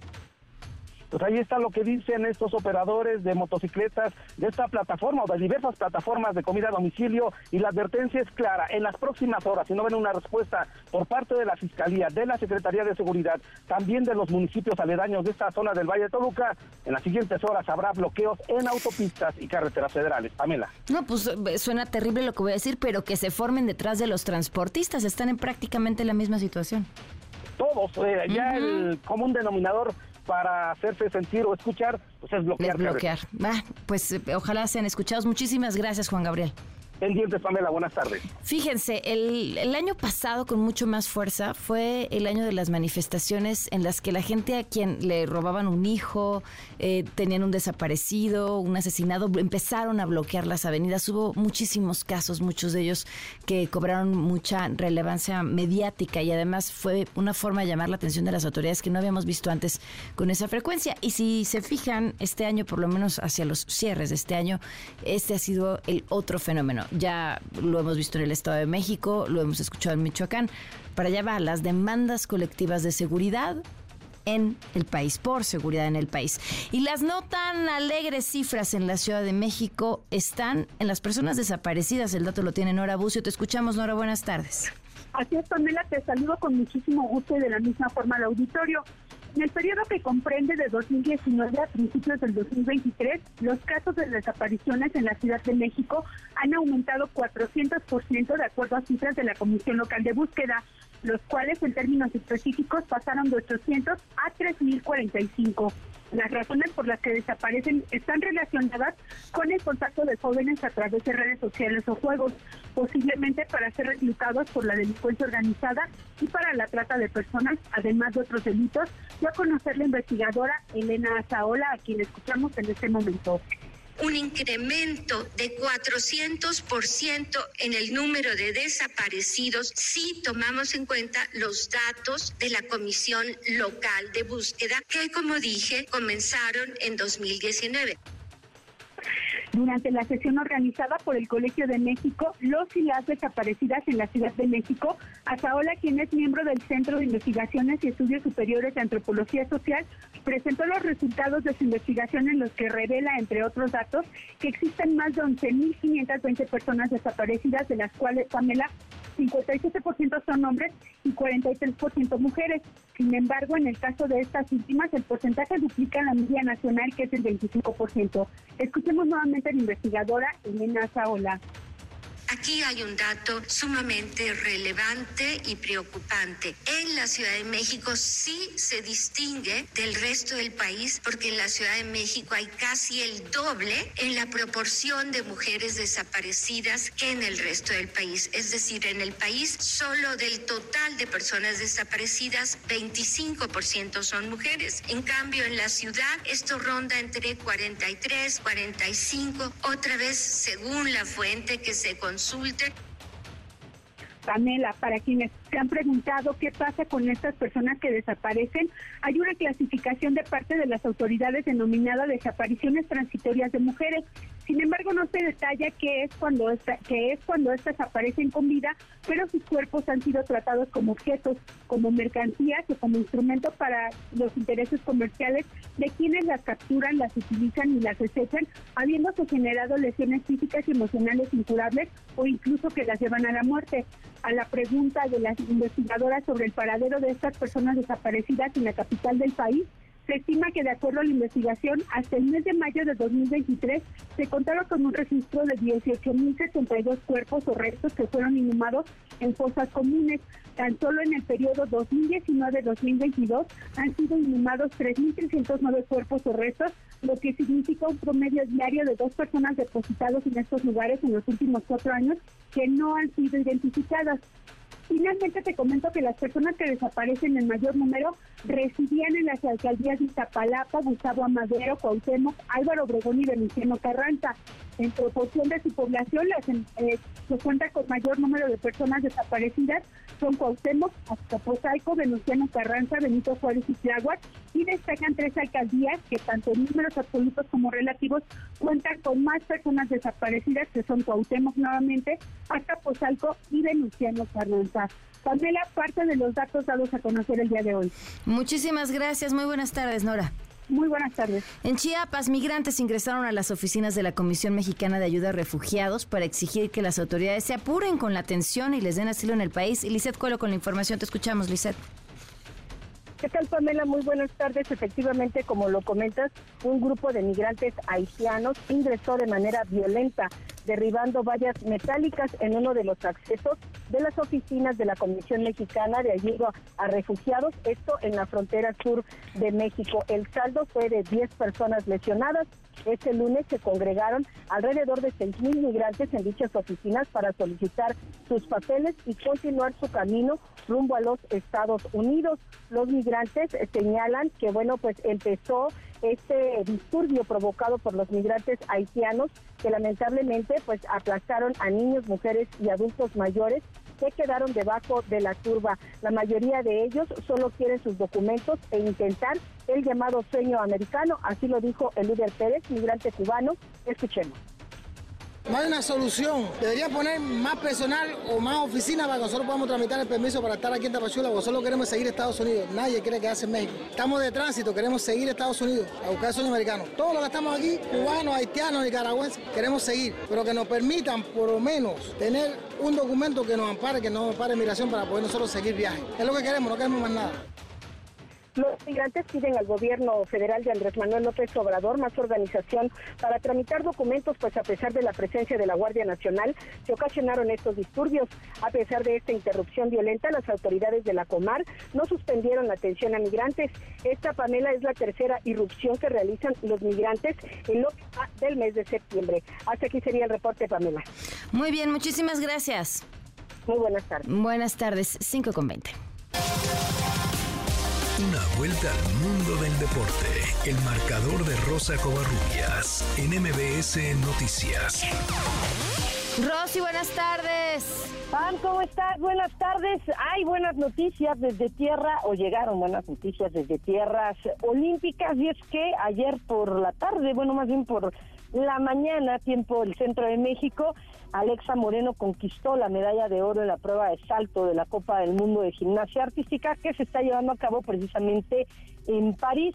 Así que un gran resultado para Alexa Moreno, hace historia por ser la primera en colgarse una presea de oro en este en este tipo de eventos. Georgia Goodwin de Australia fue la medallista de plata y Colin de Vilar la francesa se quedó con la presea de bronce, pero no fue todo lo que hizo Alexa Moreno, porque además de ganar la medalla de oro, también se quedó con la medalla de bronce en la prueba de piso, así que el camino de Alexa Moreno, que parecía ser incierto porque hay que recordar que viene de una lesión, bueno, pues parece que está tomando forma y ahora sí, Pan, las cosas podrían salirle bien Alexa Moreno pues a prácticamente ya 10 meses de los Juegos Olímpicos de París 2024. Y el fin de semana vamos a cambiar a la Liga MX porque el fin de semana pasado, bueno, el sábado, se disputó el Clásico Nacional entre América y Chivas. Malas noticias para la afición del rebaño, perdieron 4 por 0 ante las Águilas del América, un partido que dejó mucho que desear por parte de algunos jugadores de las Chivas y ayer por la tarde se anunció que Fernando Hierro, el director deportivo del conjunto del rebaño, iba a dar una conferencia de prensa. Todo mundo pensaba que iba a ser algo respecto al cuerpo técnico, que se iba a anunciar algún cambio. Esto fue lo que dijo Fernando Hierro en la conferencia de prensa de hoy. Claramente no estamos en nuestro mejor momento, es así, a nivel de resultados, pero claramente, prácticamente con respecto a la diferencia de punto con la gente que tenemos por delante, estamos mucho mejor que el año pasado. Esa es la realidad. Así de clara es la realidad, ¿no? Nosotros estamos a tres puntos del líder, sexta plaza, clasifica para la liguilla, y es así. Siempre ese tipo de partidos son especiales, lo sabemos, eh, esos clásicos son especiales, el resultado contundente sabemos. ¿Cómo no? Vamos a saber el dolor que es para el club, para, para nosotros, eh, para el entrenador, jugadores, para nuestra afición, lo sabemos. Nosotros desde el presidente de Mauri, de mi dirección deportiva, sabemos lo que queremos, sabemos lo que tenemos, sabemos que en estos momentos hay que tener mucha más tranquilidad. Y bueno, en más resultados de esta jornada 8, Pumas le pegó tres goles por dos al conjunto de San Luis, que hasta el momento se mantiene como líder del torneo. Por cierto, los universitarios le dieron la vuelta al marcador. Querétaro 1-1 con Puebla y Atlas eh, venció dos goles por cero a Tigres. En temas que tienen que ver con el fútbol femenil, en la Liga MX también hubo clásico nacional. En las mujeres, América le pegó dos goles por uno al conjunto de Chivas. Y esto fue lo que dijo Antonio Tano Spinelli, director técnico del rebaño, respecto a la derrota y también volvió a mandar un mensaje a las Águilas del América. Siempre digo, nos pueden doblar, pero nos van a quebrar. Y obviamente que a partir de acá hay que construir, hay que, solidificar y seguir perfeccionando lo que se está haciendo bien. Y obviamente que lo que se, lo que se tiene que trabajar y mejorar se perfeccionará para llegar de la mejor manera a la liguilla. En cuanto al mercado de pase, estamos ni siquiera, recién estamos promediando la, etapa clasificatoria. Vuelvo a repetir, somos el club más grande de México. Y por su parte, Ángel Villacamp, el director técnico del América, cansado un poco de escuchar esta última frase durante toda la semana, le mandó un mensaje al técnico del rebaño. Yo creo que hay que estar, eh, hay que tener más respeto, hay que ser más consecuente con lo que se dice y porque luego pasan estas cosas. Hablar toda la semana, agarrar un micrófono, que si el mejor equipo de México, que si nuestra casa y demás, no me había gustado ni a mí ni a las jugadoras estas actitudes, porque yo creo que hay que tener un poquito más respeto, más humildad que Chivas nos lo pone siempre muy difícil, es un rival muy duro, está muy bien trabajado, lo tiene muy claro. pues ahí está, en los clásicos nacionales fueron para el conjunto del América. Y nada más comentar, Pam, eh, en materia de fútbol, este fin de semana, este fin de semana no, este martes y este mm. miércoles ya arranca la temporada 2023-2024 de la Champions League. Hay mexicanos que estarán participando y lo que ocurrió ayer en la Fórmula 1, Carlos Sainz se impuso en el Gran Premio de Singapur en una carrera prácticamente perfecta por parte del español, largó desde la pole y bueno, pues ahí se mantuvo. El podio lo completaron Lando Norris y Lewis Hamilton, este último gracias a que George Russell, su coequipero, a unas cuantas vueltas de terminar la carrera, terminó despistándose y pegándole a su auto y bueno, esto permitió que Hamilton subiera al podio. Checo Pérez y Max Verstappen puntuaron, pero bueno, pues finalmente ahí está, no quedaron dentro del podio por primera vez en toda la temporada. No hubo un vehículo de, pues, Red Bull que estuviera dentro del podio y por primera vez dentro de toda la temporada le quitaron el podio o le quitaron la carrera a los Red Bull. Así que, Pam, la información deportiva. Muy bien, Rosy, muchísimas gracias. Buenas tardes, abrazo. Abrazo, volamos a una pausa. Quédate en MBS Noticias con Pamela Cerdeira. En un momento regresamos. Estás escuchando MBS Noticias con Pamela Cerdeira. 5 de la tarde con 29 minutos. Continuamos en MBS Noticias. Eh, ¿Están listos? ¿Cómo se sienten? Y, lo pregunto porque, pues sí, empieza septiembre y algo se nos mueve en el corazoncito y nos vuelve a generar miedo y nos vuelve a generar recuerdos. Eh, nos trae a la cabeza el que todo puede volver a suceder y tenemos razones para pensar que incluso podría volver a suceder en el mismo día. Es lo que vivimos, lo que sentimos, pero también la el miedo ante la posibilidad de que pudiera volver a pasar todo igual. Eh, le agradezco muchísimo a Miriam Mursúa Venegas, secretaria de Gestión Integral de Riesgos y Protección Civil, que nos acompañe para hablar de este segundo simulacro nacional en este 2023, mañana 19 de septiembre. Miriam, gracias por acompañarnos. Buenas tardes. No, muchas gracias Pamela también por invitarnos y además por difundir un ejercicio ciudadano tan importante como este simulacro. ¿Qué tenemos que tener a la mano? Efectivamente, mañana 11 horas. ¿Qué es lo que hacer? ¿Qué pasa cuando se activa la alerta sísmica? Primero, eh, tenemos que eh, saber que tenemos que proceder a la evacuación de inmuebles. Si nos encontramos ubicados en un segundo piso hacia abajo, es decir, planta baja, primer piso, segundo piso, eh, se deberá bajar por la ruta de evacuación para ubicarse en el punto de reunión fuera del inmueble. Pero si estamos en un tercer piso hacia arriba, cualquier piso que sea, quinto, séptimo, octavo, deberán mantenerse en la zona de menor riesgo. ¿Cuál es la zona de menor riesgo? Los elementos estructurales del lugar en donde estén. ¿Y cuál es este? Puede ser una columna central o alguna que ustedes ubiquen dentro del lugar. Nunca, nunca ponerse al lado de ventanales, nunca al lado de cubos de ascensor o cubos de, escaleras mm. y tampoco al lado de libreros que eh, en un caso real eh, pudieran caer. Y después de que suena la alerta sísmica, que termina el sonido de la alerta sísmica, estas personas deberán eh, bajar por la ruta de evacuación y dirigirse al punto de reunión. Eso es, es el procedimiento normal que nosotros hacemos. ¿sí?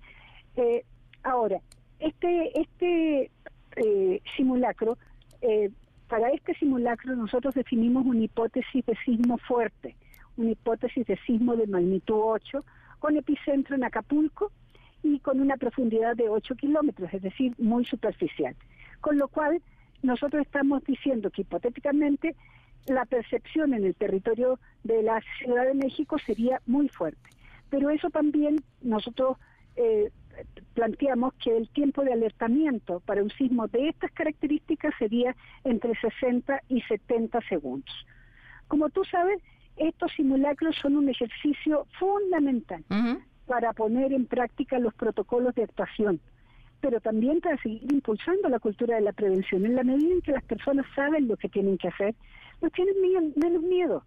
Y lo que tenemos que hacer todos, nosotros, digo, y ustedes, los medios, es difundir lo más posible para que todos estén atentos y mañana no vaya a haber crisis nerviosa porque mañana no es un sismo real a las 11 de la mañana y lo que queremos es que todo el mundo simplemente eh, haga el procedimiento adecuado. Van a sonar 13.933 postes que eh, son los altavoces que hay en estos postes que opera el Centro de Comando, Control, Cómputo, Comunicaciones y Contacto Ciudadano, que es más mejor llamado el C5. Pero también la alerta sísmica se va a activar en las televisoras y en las radiodifusoras que cuentan con este servicio y también en los edificios públicos y privados de la Ciudad de México que tienen instalados los receptores. Yo les pediría especialmente, te digo, un llamado para que las personas que quieran participar activamente eh, se registren en la página web mm. preparados.gov.mx diagonal segundo simulacro nacional 2023.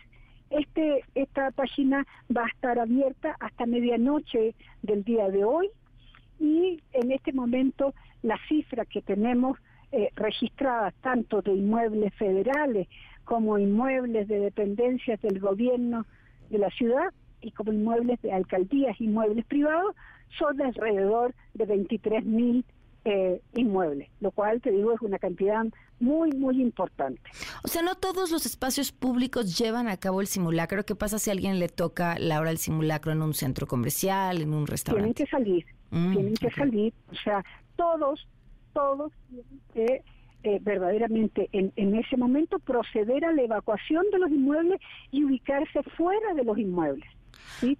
Así estén en un mercado, estén en un centro comercial, estén en una iglesia, estén en, en, en, en una unidad habitacional, pues bajan del, del piso donde estén y se van al patio donde tienen ya marcado su punto de reunión.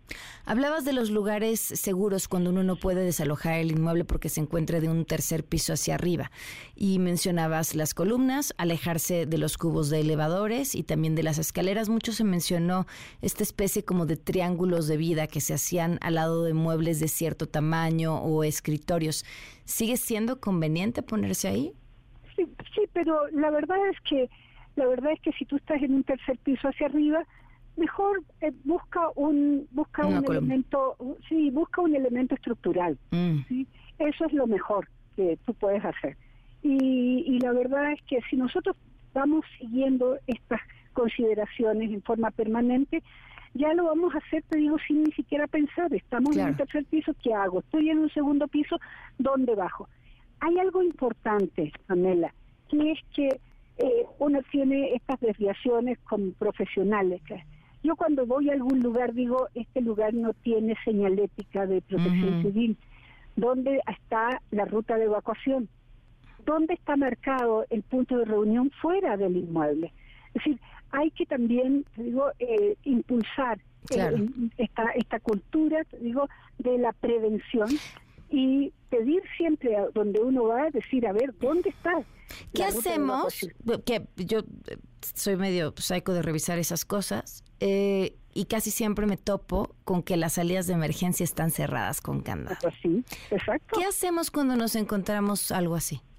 Pues hay que pedirle a la persona, al administrador, al dueño, al apoderado legal, al, a quien sea, que esté a cargo del lugar, decirle, mira, este es una salida de emergencia esta salida de emergencia tiene que estar permanentemente eh, disponible para poder salir en cualquier momento. ¿Por qué? Porque tú sabes que vivimos en una ciudad en donde eh, los sismos son tan de cada día. Entonces, tenemos que estar preparados, tenemos que eh, tener una conciencia ciudadana eh, tal que nos permita hacer ese tipo de cosas, exigir que donde estemos, estemos en un lugar seguro estemos en un lugar en donde cualquier cosa que pase sabemos por dónde vamos a salir y dónde nos vamos a ir. Y si eso es necesario, digo, decírselo a un administrador de un edificio o a un dueño de restaurante, pues tenemos que decírselo. Yo generalmente pido, digo, eh, pregunto dónde está el extintor. O sea, es, es, es, algo permanente. ¿Dónde están los extintores? No pueden estar guardados, Tienen que estar eh, a mano para que tú los ocupes en cualquier momento. Es lo mismo esto. ¿Dónde está la ruta de evacuación? ¿Por dónde voy a salir? Claro. Pues sí, hay que, hay que, hay que ser más activos porque es por, por todos, por nuestro bien. Pues Miriam, muchísimas gracias por habernos acompañado. Mucho éxito mañana. No, gracias a ustedes y gracias por difundir. Gracias, un abrazo. Vamos a una pausa y volvemos. Quédate en MBS Noticias con Pamela Cerdeira. En un momento regresamos. Estás escuchando MBS Noticias con Pamela Cerdeira. La información alrededor del mundo con Fausto Pretelín. Fausto, ¿cómo estás? Muy buenas tardes. Fausto. Fausto, ¿estás ahí?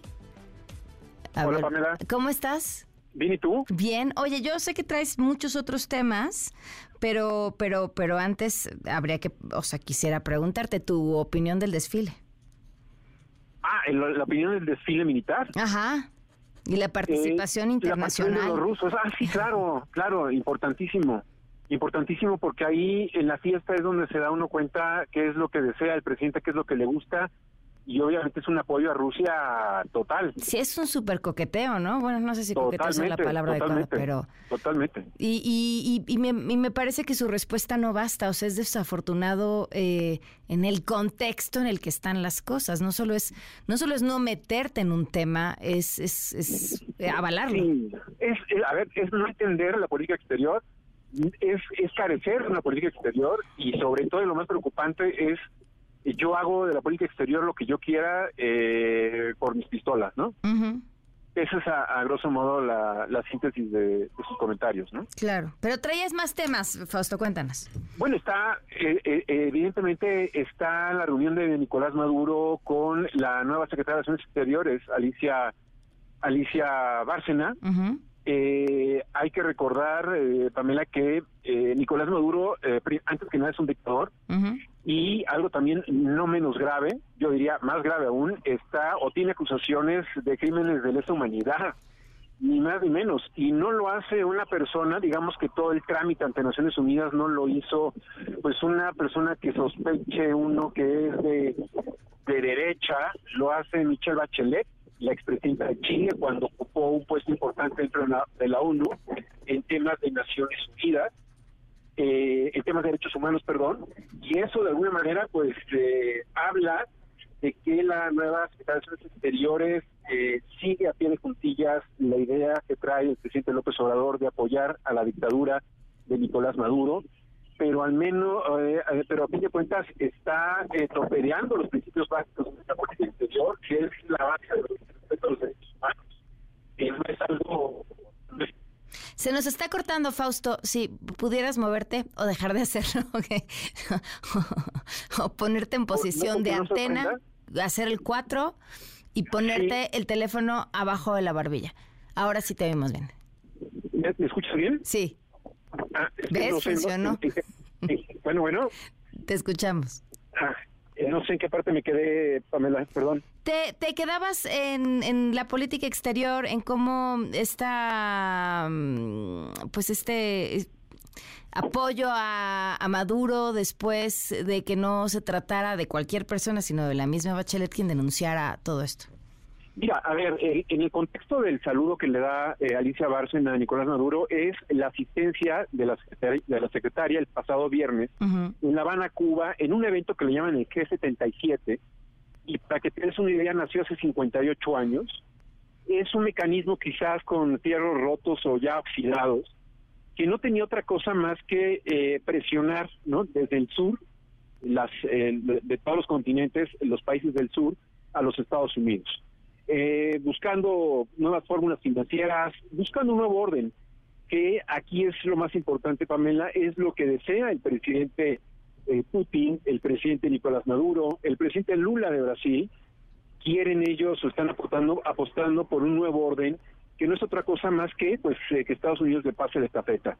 Eh, más allá de las cuestiones geopolíticas de cada país, que están en todo su derecho, creo que de alguna forma hay que valorar también los principios básicos de la política exterior mexicana que están fundamentados en la Carta de Naciones Unidas y uno de ellos es el de los derechos humanos, democracia, muchos de los países que se juntaron el viernes allá en La Habana y el sábado son personajes o presidentes autócratas que no respetan las libertades, que no respetan los derechos humanos y esa es, creo yo, la gran preocupación que deberíamos tener en México porque el presidente coquetea mucho, el presidente mexicano coquetea mucho. con estos regímenes. Sí, sí, sí, sí, es cierto. Y ni nada va a cambiar, ¿eh? Y si, y si te quejas, entonces, este, eres un fascista, este, no, no entiendes, no, no sé. La verdad es que todo se reduce a un tema de discurso. Totalmente, eh, pero pero sí es preocupante. A ver, eh, partía del principio de que México en este momento no tiene política exterior. El presidente de México envió a Marcelo Ebrard a Relaciones Exteriores porque era la secretaría que menos le interesaba, que jugó un papel de póker, eh, de, comodín, perdón, sacándole de problemas y conflictos a corto plazo. Pero en realidad en las fiestas se da uno, se da uno cuenta que el presidente López Obrador es el quizás la personalidad más apegada a la realidad, ¿no? el coqueteo incesante con eh, Cuba, con Nicaragua o con Venezuela. Eh, creo que para Estados Unidos eh, el presidente López Obrador es muy pragmático en el sentido de que ve al TEMEC como un, un elemento, un mecanismo que importa mucho a la economía mexicana, pero que él se alimenta de los dogmas, de las ideologías y creo que voltea precisamente a ciertos países que son los que le están nutriendo más, claro. pues, eh, más antillanquismo, ¿no? Hay que decirlo. Sí, sí, sí, es toda la razón, lo cual parecería un sinsentido. En fin, eh, pues Fausto, lo que nos tocó. Muchísimas gracias. Un saludo, Pamela. un abrazo, buenas tardes. Damos una pausa y volvemos. Quédate en MBS Noticias con Pamela Cerdeira. En un momento regresamos. Estás escuchando MBS Noticias con Pamela Cerdeira. 5 de la tarde con 49 minutos. Buscaba mm, ser eh, pues quien abanderara la candidatura a la presidencia, estaba en, sus intenciones, eh, pensó que no todo estaba acabado y ahora me parece que se vuelve el hijo incómodo del PAN. Damián Cepeda, ¿cómo estás? Buenas tardes. Muy buenas tardes, qué gusto en saludarte a ti y a todos. ¿Te gustó el título? ¿Qué tal? Eh? pues mira, en efecto, sí, yo buscaba ser el candidato del partido a la presidencia de la República, pero pues tomó una decisión como se toma en democracia. Mi partido, eh, contrario a lo que yo tengo convicción, decidió aliarse con el PRI y yo pues tengo años señalando que para mí eso era un error y al poner la condición de que si querías registrarte tenías que aceptar, ¿no? Esta alianza, pues yo dije, pues no, ¿verdad? Pueden más mis convicciones que el interés particular de participar en un proceso, sea el que sea. ¿eh? Oye, pero se me hace que te vas a ir a apuntar al proceso de movimiento ciudadano. no, fíjate que me dicen muchas cosas porque yo históricamente he considerado o consideraba, digo, no vale mucho la pena regresarme ya al pasado, soy demócrata, acepto el resultado de la mayoría de mi partido que decidió eso, pero yo creo que se dice mucho eso porque yo he insistido una y otra vez que creo que tenemos muchas más coincidencias, el PAN y Movimiento Ciudadano, en términos de oposición real, de votos en el Senado, en la Cámara de Diputados, de posturas, y que creo que pudo haber sido una suma más potente, y siempre lo he dicho, ¿no? Entonces, bueno, eso quedó en el pasado, no, no quiero, digamos, insistir en lo que ya definieron, y hoy, pues, están saliendo temas, ¿no? Y se ha causado polémica. Primero, pues, mi postura es distinta de decir, oigan, creo que es un error esto. Pero si ya lo hicieron, pues yo lo que digo es, pues háganlo lo mejor posible, ¿no? Entonces, hay varios dilemas que se han puesto en la mesa. Uno de ellos es, pues duro y dale, ¿no? Con que a fuerzas tiene que ir toda la oposición junta para ganarle a Morena. Y el planteamiento que hacen desde particularmente la Alianza, el Frente, y de mi partido. Yo no voy a hablar por otros partidos, los respeto, no son mi partido, yo no soy militante, adrede no soy militante de esos partidos, o sea, escogí estar en otro, pues no, no tengo nada que opinar de ellos, pero sí hablo desde el PAN. Eh, duro y dale es que tiene que ir Movimiento Ciudadano porque a fuerza es la única manera de ganarle a Morena, es si todos vamos juntos. Yo no comparto esa premisa de entrada. ¿Por qué? Por una razón básica. Primero, en los lugares donde ha pasado eso, que se quita Movimiento Ciudadano, nos va peor. Mm, o sea, ¿tú crees que Movimiento Ciudadano le quita votos a Morena? Sí, claro, porque el voto de Movimiento Ciudadano es un voto de cambio, es un voto de cambio con respecto al pasado. Particularmente le tiene mucha resistencia a el PRI ¿no? Entonces, cuando se quita de la opción, normalmente esa opción tiende a irse al otro polo, más de izquierda, pues, ¿no? Que lo que se representa en la alianza. Ejemplo concreto, Sonora. Duro le estaban con que se quitara el candidato de Movimiento Ciudadano, que porque era la manera de ganar, se quitó y una paliza, pues, le pusieron a la alianza. Igual en otros lugares, no hay una sola encuesta que te demuestre que tiene lógica esto que se está planteando. Yo diría, mejor hay que terciar la elección. ¿Por qué? Porque si tú en la alianza traes 60-65% de resistencia del ciudadano a uno de los integrantes, que en este caso es el PRI, difícilmente vas a lograr el 50% más uno que necesitas para ver, pero te elección de ¿terciarla para ganar la presidencia o terciarla para, terciarla para ganar la Cámara? Ambas dos. Ah. Si el objetivo de cualquier fuerza de oposición es ganar la presidencia, la mejor probabilidad es terciando la elección. Porque si, si un tercio tiene 40%, el otro tiene 41% porque está topado, porque hay un rechazo no hacia uno de los integrantes, y el otro tiene el resto, puedes ganarla con el tercio mayor, pero difícilmente vas a lograr aglutinar ese 50% más uno que necesitas. Pero bueno, ya han decidido que no, ¿verdad? Dice Oye, pero pues al final la decisión ni siquiera está en el frente. No, bueno, tienen que dialogar, a esto voy. Mi comentario en los últimos días ha sido, ok, esa es una idea mía, se las dejo ya valorar. Sobre todo en el legislativo ese sentido, ¿eh? Cuidado con lo que pidas. En Estados Unidos hay dos partidos, demócrata y republicano, y se juegan el todo por el todo siempre. Y ganas por uno o pierdes por uno, y queda con mayoría un partido. En cambio, si terceas la elección, puede quedar uno con 40% de la Cámara, el otro con el otro 40% y el otro con 20%. Entonces obliga a diálogo, a negociación, a acuerdo político, lo cual evita actos autoritarios. Yo creo que es mejor esa salida. Muy bien, dicen en el frente de los articulistas, no, tenemos que ir todos juntos. Ok, muy bien, sale pues, entonces haz la tarea, ponte las pilas. Pero ¿y qué tarea tendrían que hacer? O sea, parece que Movimiento Ciudadano lo tiene clarísimo, que no quieren ir con él al frente. Sin duda, a ver, hay dos posturas, hay dos oposiciones en México, digamos, ¿no? Una es el frente y otra es Movimiento Ciudadano, ¿sí? Una dice, yo no quiero ir contigo, abiertamente lo han dicho. Oye, es que no quiero, es que creo que es un error, en fin. El que está insistiendo es el otro, pues, no ellos.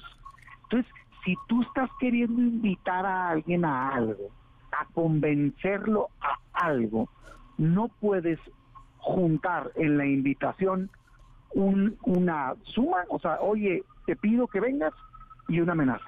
Y si no vienes, eres un esquirol y un traidor y que te está usando morena.